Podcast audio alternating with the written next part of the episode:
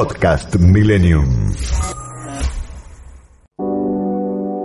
Mientras el mundo gira y gira, transmite Millennium.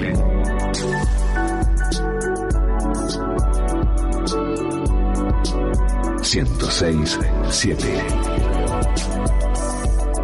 Entre la realidad y el deseo.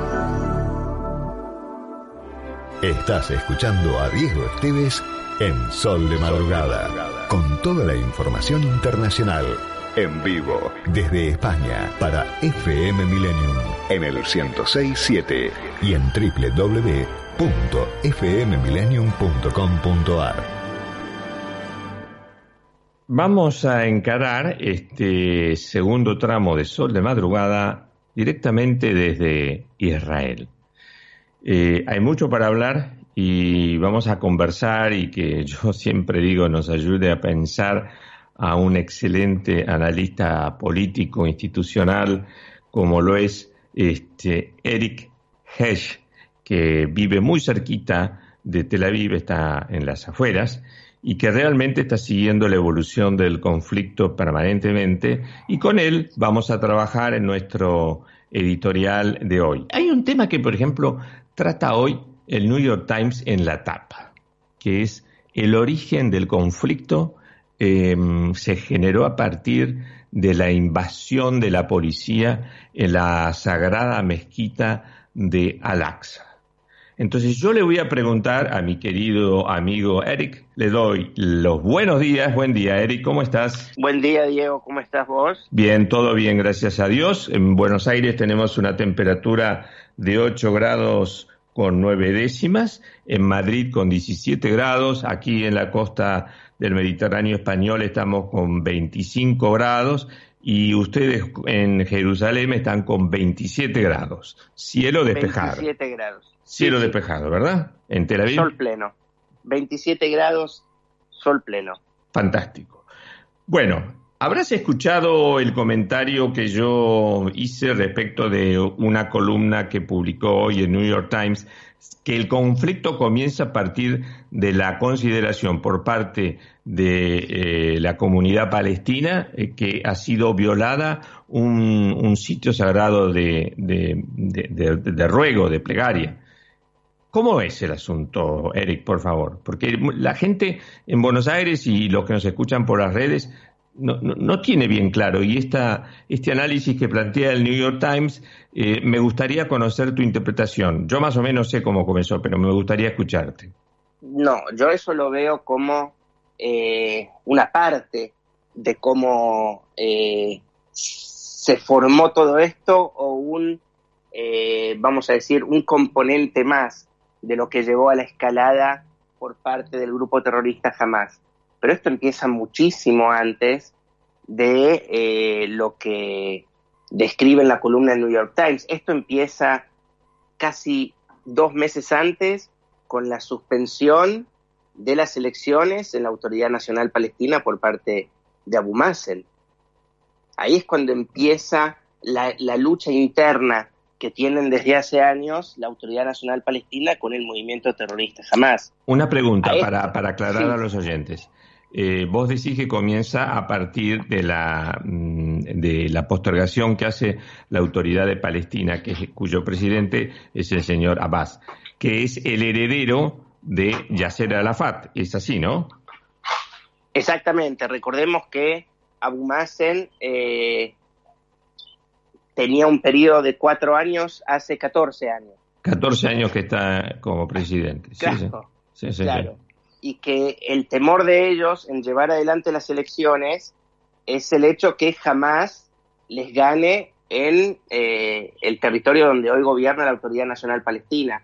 no nos olvidemos que en el 2007, cuando jamás se hace, se hace cargo de la franja de, la franja de Gaza, eh, llevaron a contiendas internas muy, muy violentas. La gente de Hamas tiraba de los techos, a la gente de, de, Fatah para sacarlos de, la franja de Gaza. Fue algo muy violento lo que pasó entre ellos. Las relaciones entre ellos no son buenas. Hace años que intentan algún tipo de, diálogo y llegar a, un acuerdo y no lo logran. O sea, es una guerra interna muy grande la que hay entre estos dos movimientos.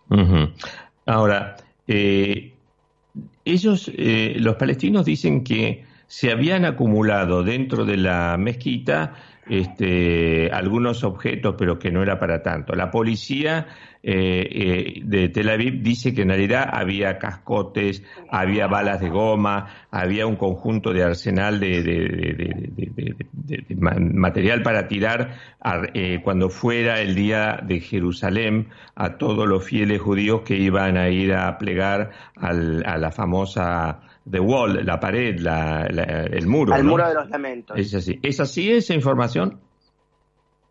La policía lo que hizo ese día fue poner retenes, tanto para la población de fe musulmana como la población de fe, de fe judía. Se pusieron retenes tanto en la puerta de, Damasco como en lo que era a las explanadas para controlar el orden, pero también se le prohibió a la población israelí que iba a hacer su festejo por el Día de Jerusalén, para que no haya una provocación mayor, también se le prohibió el acceso. O sea, la policía puso retenes de un lado y del otro. Esta no es una justificación por la cual todo este episodio, todos estos casi 3.000 misiles que están tirando desde la franja de Gaza, o sea, es no entender absolutamente nada de geopolítica decir que todo esto comenzó por retenes de la policía como tampoco se le puede dar eh, la causa a todo esto por el mal llamado desalojo de familias palestinas en un barrio de Jerusalén del Este, cuando esto ya estaba prácticamente solucionado, y es importante, Diego, aclararlo, la Corte Suprema de Israel eh, tiene muchas eh, em, decisiones que a veces van para un lado y a veces van para el otro. Muchas veces hubo casas donde había israelíes a las cuales dijeron esto no pertenece a ustedes. En este caso fue al revés. Y lo único que se le estaba pidiendo, porque en ningún momento se habló de llevar máquinas, ni, policía, ni el ejército, ni nada para hacer el desalojo, se había llegado ya a un acuerdo que quienes estaban ahí iban a pagar un alquiler por eh, la casa donde estaban, y fue Mahmoud Abbas el que mandó a los abogados de la Autoridad Nacional Palestina para embarrar la cancha, porque esto estaba prácticamente resuelto. Entonces tampoco se puede decir que este fue el origen de este conflicto. El origen de este conflicto es muy simple. Jamás necesita que se hablen de ellos, jamás quiere provocar una intifada, una tercera intifada dentro del territorio israelí y jamás quiere apoderarse de lo que es hoy día el territorio donde está la Autoridad Nacional Palestina y jamás lo que también quiere es ser el interlocutor a nivel mundial sobre Jerusalén, cosa que no va a suceder. ahora bien, teniendo en cuenta el desarrollo actual del conflicto, que comienza precisamente con los primeros disparos de cohetes desde la franja de Gaza a territorio israelí, ¿es así entonces? Exactamente. Exactamente. Esta vez no se puede o sea, no, se le puede atribuir absolutamente nada a Israel para que haya habido una escalada. Esta es una escalada premeditada que hizo el Hamas disparando por primera vez sobre la capital de Israel, que no es una cosa menor. Sí, sí. Y, y, en el mundo, Diego, y en el mundo es noticia cuando disparan una cantidad enorme de misiles sobre Jerusalén o sobre Tel Aviv. Pero hasta hace tres semanas todo lo que son la población del sur de Israel venía siendo atacada constantemente, diariamente. Y esto no era noticia, pero esto sucede hace casi 12 eh, años. Eh, ahora, desarrollado ya el punto de, conflicto y bien explicado como tú lo has hecho, eh, algunos analistas internacionales vinculan a este conflicto con la posibilidad de teniendo en cuenta la, relación que existe entre Hamas y el gobierno de Irán, como una forma o de entorpecer las conversaciones de Viena para lograr que se pueda volver al acuerdo nuclear del año 2015, si mal no recuerdo, firmado por Obama, eh, y otros sostienen que es un, como una prueba piloto de lo que puede llegar a venir en un futuro mucho más cercano.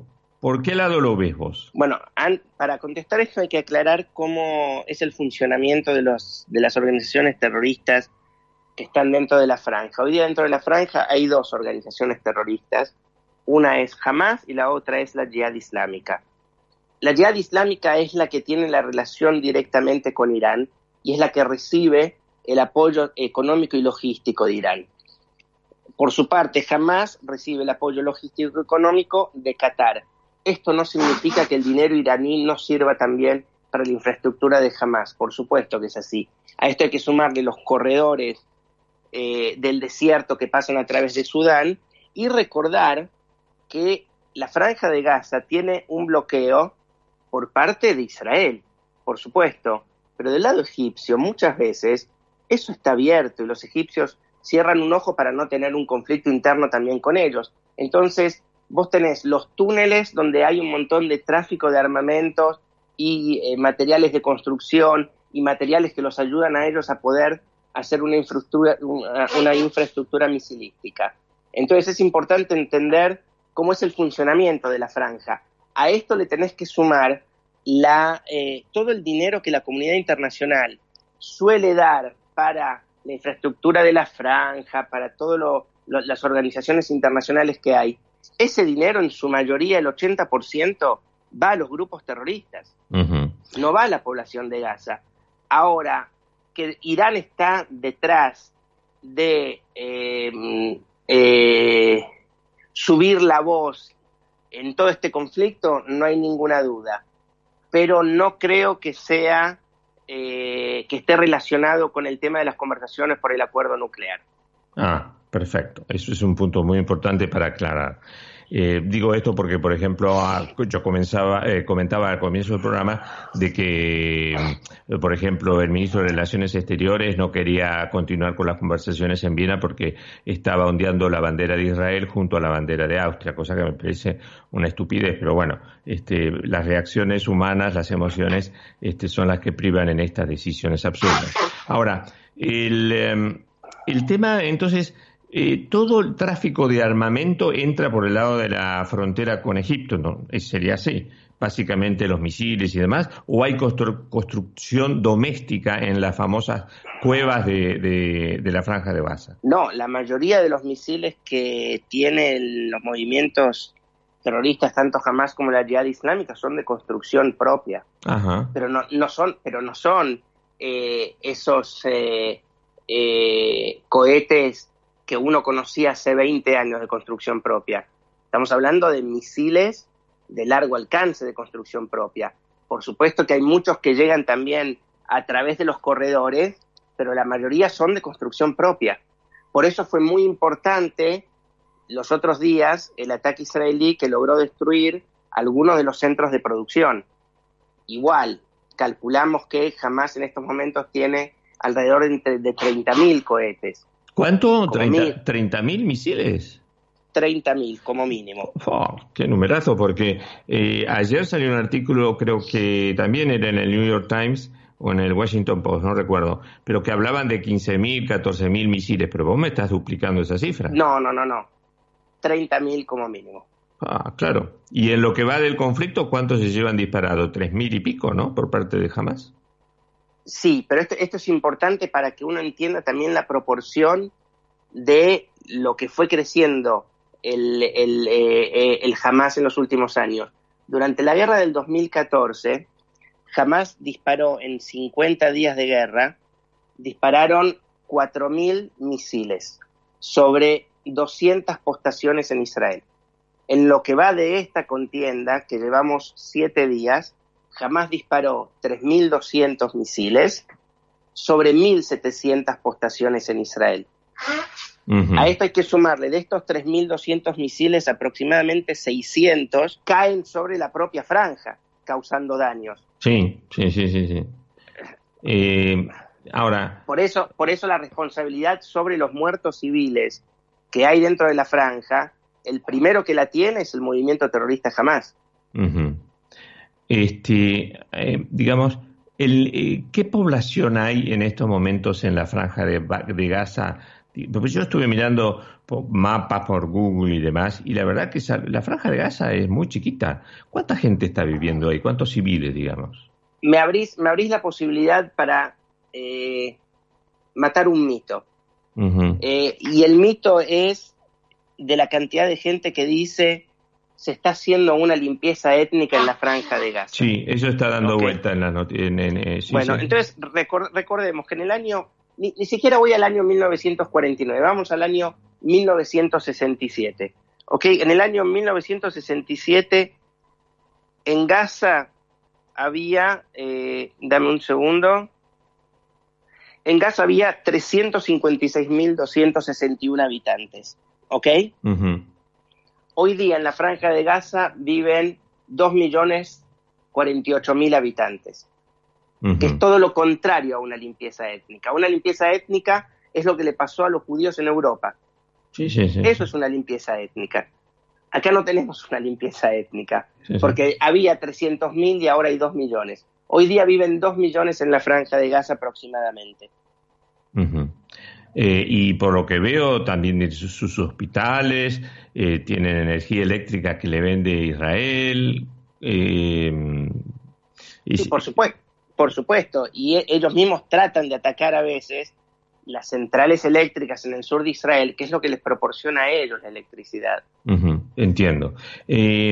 ahora, con respecto, con respecto a los hospitales, centros médicos, eh, y todo y un montón de edificios públicos. No nos olvidemos que en cada contienda que el Hamas tiene con Israel, tanto el Hamas como la Jihad, utilizan estos lugares para esconderse. Perfecto. Eh, ahora, con, con los bombardeos de ayer a la noche, que se dice que, bueno, este, fueron directos a, ir destruyendo cada vez más este sistema de túneles, de cuevas, el, metro, como se le dice en la jerga, en la jerga israelí. Este, la pregunta es, eh, ¿cuánto va a durar este conflicto? ¿Lo ves escalando aún más? ¿Qué, ¿Por qué lado? Aclaremos sobre el metro Gaza City todo lo que vos ves por Metro Gaza City, me causa gracia esa expresión. todo lo que vos ves por arriba, eh, en la tierra, en la franja, existe por abajo. Es una ciudad subterránea, lo, que lo que les permite a ellos moverse de un lado al otro eh, para poder tirar eh, los misiles también. Entonces, destruir esa infraestructura hay que hacerlo en forma muy quirúrgica, primero para no causar eh, muertes de civiles, sino focalizarse en todo lo que tiene que ver con la infraestructura terrorista. Israel lo está llevando a cabo y está teniendo éxito con eso. Y es un golpe durísimo para el Hamas, la, destruir la infraestructura. ¿Cuánto va a durar esto? Eh, depende de cómo se vaya evolucionando eh, el tema en los próximos días. Cada día que pasa, a Israel se le va abriendo siempre un frente nuevo. O sea que esto empezó con el tema de los misiles, después se le sumó eh, eh, la violencia interna, después se le sumó algunos misiles que tiraron facciones palestinas dentro del Líbano y Siria. Esto no es Hezbollah y no tiene nada que ver con Hezbollah. Eh, después se le sumó que dentro de la Autoridad Nacional Palestina ellos están con el temor de perder el poder y hay algunos actos de violencia también y ayer se le sumó la, eh, las Naciones Unidas con el Consejo de Seguridad, que seguramente en las próximas horas o máximo un par de días sacarán una resolución que pedirá el alto al fuego. Por lo cual, a medida que pasan los días, Israel abre nuevos frentes también en, en materia de diplomacia, pero también vos estás a la alerta de que el jamás te puede ocasionar algún daño. Estamos hablando de un enemigo extremadamente potente. Sí, sí, sí. Entonces yo, yo calculo que esto tiene, no, no se puede decir que tiene los días contados, pero eh, digamos que la próxima semana quizás tendría que tener un alto al fuego.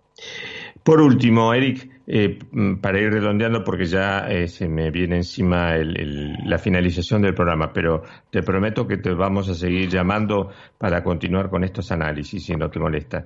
Eh, no hay problema. Es este punto. a mí, digamos, viendo el panorama desde afuera, por supuesto, creo que uno de los mayores problemas que Israel va a tener eh, o durante o después de que culmine este conflicto es el frente interno, es decir, esa, eh, esa mm, amalgama que hay entre árabes judíos, judíos eh, propiamente dicho, palestinos, es decir, un poco, la, la, parafraseando lo que sucede en la Argentina, la grieta interna de la sociedad en Israel. Como, ¿Es así como yo digo? O sea, ¿lo ves como un factor importante de preocupación? Yo lo veo como un factor a tener, eh, a tener en cuenta. No lo veo como algo preocupante por un estudio que hizo acá eh, el Shabak, que vendría a ser como el FBI, por, por eh, poner una descripción, donde ellos descubrieron que la cantidad de personas involucradas en actos de violencia fueron aproximadamente 3.000 entre los dos lados. descubrieron que había gente de derecha fanáticos de derecha, no religiosos, simplemente fanáticos de derecha por un lado, y por el, lado, por el lado de los israelíes. Y por el lado de los árabes eh, israelíes, descubrieron que venían, la mayoría son jóvenes que venían de familias eh, involucradas en la delincuencia. Esto no tiene un factor religioso, no tiene un factor nacionalista, esto está más eh, centrado en grupos de violentos los cuales la policía y el ejército en estos momentos están intentando controlar y bajaron muchísimo los decibeles con respecto a las violencias en las ciudades de convivencia. Bueno, Eric, eh, eh, si, me, Diego, si me permitís una última aclaración que tiene que ver con el comunicado que sacó la Argentina eh, sobre la palabra desproporción. Yo en cierto punto estoy de acuerdo con que la respuesta israelí es desproporcionada, pero te voy a explicar por qué. Si Israel tendría que hacer una respuesta proporcionada según el concepto que entiende el presidente argentino, su canciller, entonces significa que Israel tendría que haber tirado indiscriminadamente 3.000 misiles sobre la población civil de la franja de Gaza. Significa que Israel tendría que haber construido túneles que entren en la franja de Gaza para matar, matar la mayor cantidad de civiles. Significa que el ejército de Israel no tendría que tener ni ética ni moral.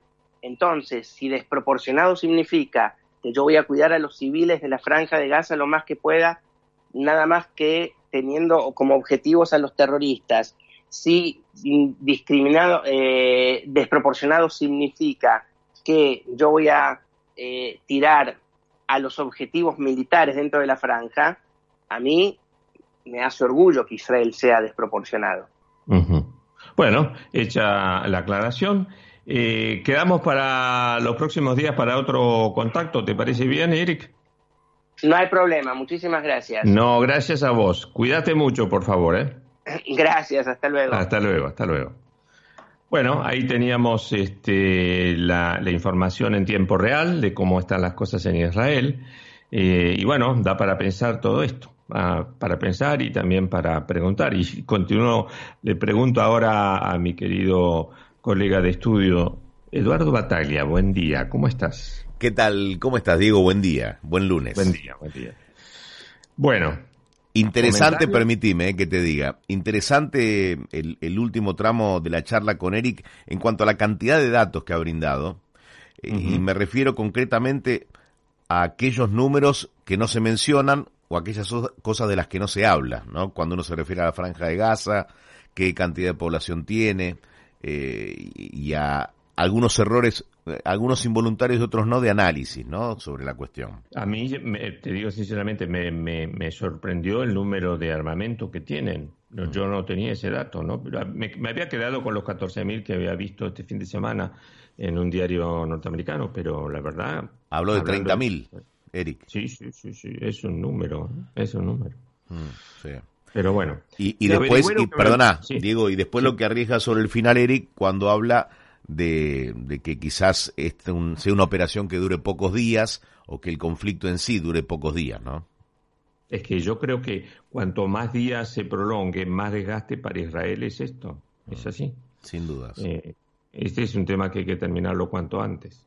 Eh, pero bueno, vamos a ver el desarrollo de los acontecimientos. Sin duda. Averigüé lo que me preguntaste el otro día. A ver. Respecto de la visita de Alberto Fernández, estuve repasando para atrás eh, los diarios españoles Y te diría que el único que sacó un pequeña, una pequeña información fue el ABC, donde hay una foto del presidente argentino con el presidente del gobierno español, donde, bueno, se habla de las buenas relaciones y eh, mm, Pedro Sánchez le anticipa al presidente argentino que por parte de los fondos que vienen de la Unión Europea, ellos van a aplicar, me refiero al gobierno español, 4.500 millones de euros para eh, Latinoamérica, entre ellos está la Argentina, pero no precisó con exactitud cuando venía a ser, bueno, eso es típico de Sánchez, ¿no? Este, es medio vendedor de humo.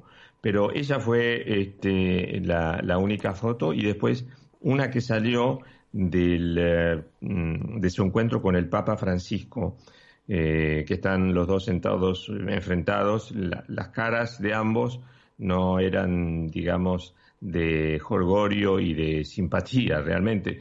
Yo no soy un experto en seguir este, los gestos del Papa, pero por ejemplo vi la foto ayer aquí en España que recibió a Kerry, eh, John Kerry, el secretario de Estado para Asuntos Ambientales, y se lo ve a su santidad totalmente fresco, riéndose, y Kerry también no sé, no sé qué habrá sido esos 20 minutos, Eduardo, de conversación secreta, no sé, realmente. Pero todo, pagaríamos por tener ¿no? alguien que nos contara desde adentro eh, de qué hablaron, pero en estos casos se entiende que se mantenga eh, en, en más absoluto hermetismo, ¿no? Ese tema. Así es. Bueno, Eduardo, te dejo a todos los, oyentes para desayunar contigo. Yo me despido, les doy muchas gracias. Nos encontramos el próximo miércoles. Le agradezco a Alejandra la operación técnica. Un lujo, ¿eh? Y, al amigo Quintana acá en España. Y, perdón, ¿me decías algo, Eduardo? Un lujo, Alejandrita Lescarboura, allí en la, en la operación. sí, sí, sí, sí, sí. Siguiendo al pie de la letra la grilla que yo le mando temprano a la mañana. Claro que sí. Caballeros, muchísimas gracias por todo. Durante el programa de hoy se escuchó solamente una vez por Natalie Cole, Kelke Shows por Carla Bruni, Stuck With You por Hugh Lewis. Llegó la hora de ahuecar el ala si Dios quiere y si el diablo se hace el sordo, nos encontramos el próximo miércoles. Muchas gracias y nos encontramos. Me parece que este es el principio de una gran amistad. Y hasta aquí llegamos hoy con Sol de Madrugada. Sol de madrugada. Nos volvemos a encontrar el próximo lunes de 6 a 7 de la mañana. Aunque quizás otro día antes. ¿Por qué no? Aquí, en FM Millennium, en el 1067 y en internet en fmmillennium.com.ar. Sol de madrugada, con la conducción de Diego Esteves, soporte técnico España, Manuel Díaz Quintana, operación técnica Buenos Aires, Alejandra Lescarboura y Facundo de Lorenzi. Locución, Rodolfo Lagos. Edición artística, Germán Cipolla. Coordinación de producción, Leandro Gordín. Dirección de contenidos, Guillermo Falcón. Fue una coproducción de Diego Esteves, Producciones España y FM Millennium. Este espacio fue auspiciado por Grupo PGH. Más de 100 años de historia en la innovación, el desarrollo y la comercialización de productos y soluciones tecnológicas de vanguardia que ofrecen respuestas a las necesidades de las personas, los organismos públicos y las empresas del mundo. Grupo BGH. Podcast Millennium.